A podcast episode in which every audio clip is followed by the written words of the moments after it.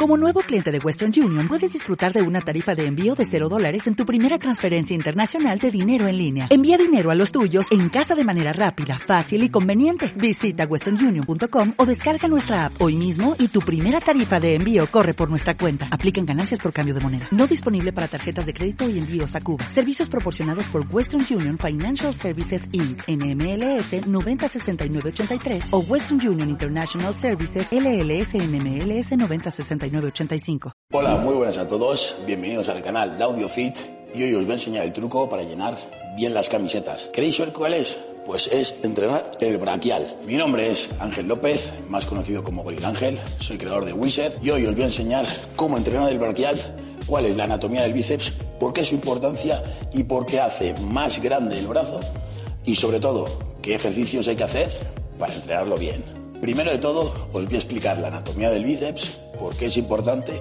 dónde se encuentra el braquial y qué ejercicios se enfatizan cada cabeza. Bien, la cabeza corta se origina en el apófisis coracoides, es decir, aquí, y la cabeza larga se origina en el tubérculo glenoideo de la escápula. Bien, ¿por qué es la cabeza larga? Porque más o menos llega desde aquí y aquí es donde las cabezas se unen en un único tendón y ya tenemos la inserción. Bien, el braquial se encuentra justo debajo, y debemos entender cómo enfatizar cada cabeza y cómo enfatizar el braquial. El braquial más bien es un flexor del antebrazo, es decir, se encarga de estos movimientos. Como se está explicando, el braquial se encuentra justo debajo del bíceps. ¿Y por qué es importante trabajarlo? Lo primero, por la fuerza de agarre. Eso nos va a ayudar sobre todo en todos los trabajos de flexión del codo. Lo segundo, porque al encontrarse debajo de las cabezas del bíceps, lo que hace es separar el bíceps del húmero y nos da ese aspecto más lleno. Y ahora os voy a explicar cómo enfatizar la cabeza corta y cómo enfatizar la cabeza larga. Bien, el braquial lo que hace es separar el bíceps del húmero, es decir, nos da ese aspecto grande, pero también tenemos que tener un bíceps acorde para poder dar esa impresión de un brazo grande. ¿Cómo enfatizamos la cabeza corta? Sería esta, o el famoso pico. Bien, pues eh, trabajaríamos con todos los ejercicios con flexión del hombro, es decir, el hombro adelantado. Luego os diré variantes para trabajar esta cabeza. Bueno, enfatizar más bien, no se puede nunca aislar, recordadlo. Y para enfatizar la cabeza larga, que sería esta, lo que sería es el hombro en extensión, es decir, el hombro atrasado, que también os enseñaré diferentes ejercicios. Y ahora, el braquial. ¿Cómo se trabaja el braquial? Bien, pues ya sea en posición adelantada en extensión del hombro o en posición neutra, pero la supinación del brazo debe ser neutra, ni la palma hacia arriba, ni la palma pronada. Siempre en esta posición, un agarre neutro. Y ahí tenemos multitud de variantes para poder enfatizar el braquial. Y una nota importante antes de pasar a los diferentes ejemplos. Y es que debemos trabajar en todas las posiciones del hombro. Es decir, para un desarrollo completo del brazo, debemos trabajar con el hombro adelantado, con el hombro en posición neutra y con el hombro en posición de extensión. También debemos trabajar en supinación, semisupinación, neutro, incluso en pronación, aunque aquí trabajaremos más la parte de los flexores del antebrazo, la fuerza de agarre, y eso es otro tema aparte. Para enfatizar esta cabeza corta, como bien he dicho, el hombro debe estar adelantado. Un ejemplo sería el cool de esta forma, banco Scott o el culo araña que ahora os voy a enseñar. Bien, ¿Qué debemos hacer? Un rango completo de movimiento, que sería este.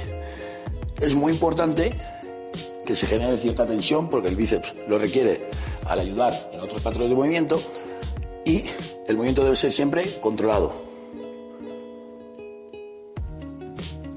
¿Veis? Aguantando también la concéntrica máxima. Otra variante podría ser utilizando una polea que nos va a generar una resistencia diferente a la mancuerna. Simplemente cambia un pelín el perfil de resistencia, pero igual, trabajamos con la flexión del hombro. Otro ejemplo podría ser el culo araña, que sería aquí. Parece que el brazo está en posición neutra, pero como veis, el hombro está adelantado respecto al tronco. Ahora, para enfatizar la cabeza larga, es decir, la de fuera, debemos hacer trabajo en extensión de hombro, es decir, el hombro atrasado. Este podría ser un ejemplo. También podemos inclinar el banco un punto más.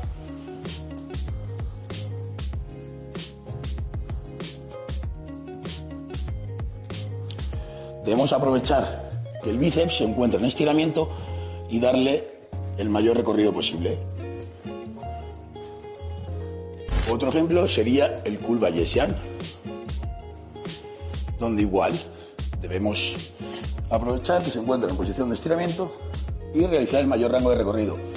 Aquí va a diferir un poquito la activación porque va a cambiar el perfil de resistencia según coloquemos la polea, es decir, podemos colocarla ahí o un poquito más arriba y va a cambiar un poquito la activación simplemente por la posición de extensión. Si subimos la polea tendremos una extensión mayor. Como he dicho antes, el braquial se encuentra justo debajo del bíceps, lo que a hacer que tenga un mayor abultamiento, un mayor tamaño, esa imagen y esa impresión de mayor bombeo. He explicado antes que debe ser con la mano en posición neutra, es decir, que el antebrazo no se encuentre ni en supinación ni en pronación. Entonces, ¿cuáles serían los ejercicios? Bien, un martillo de toda la vida. Al utilizar mancuernas sería interesante realizar una pequeña inclinación para trabajar muchísimo mejor lo que es el bíceps. Y aquí estaremos trabajando las cabezas del bíceps y el braquial. Otra variante de este cool martillo sería el penguin curl, que sería realizar un curl en esta posición, donde todo el antebrazo y el braquial se llevarán mucha mayor carga.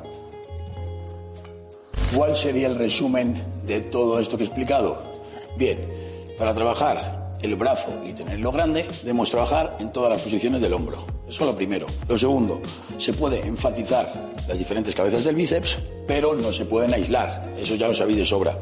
Y tercero, el braquial es mucho más interesante trabajarlo en posición neutra del hombro y neutra en cuanto a pronación y supinación. Es decir, este movimiento. Te estarás preguntando, ¿y cómo sabes todo esto? Bien, pues porque vosotros también podéis saberlo. Y es apuntándoos al curso del CPE, que tenéis el link en la descripción, y al CPD. Estos dos cursos te preparan para ser entrenador personal. El CPE en cuanto a entrenamiento, donde yo soy profesor, enseñaré la parte hipertrofia para poneros fuertes, y el CPD que se encarga un poco más de la parte de nutrición y dietética. ¿Para qué? Para que luego tengáis que hacer las pruebas de acceso y consigáis vuestros títulos de entrenador personal y dietista. Si queréis saber más, tenéis los links en la descripción.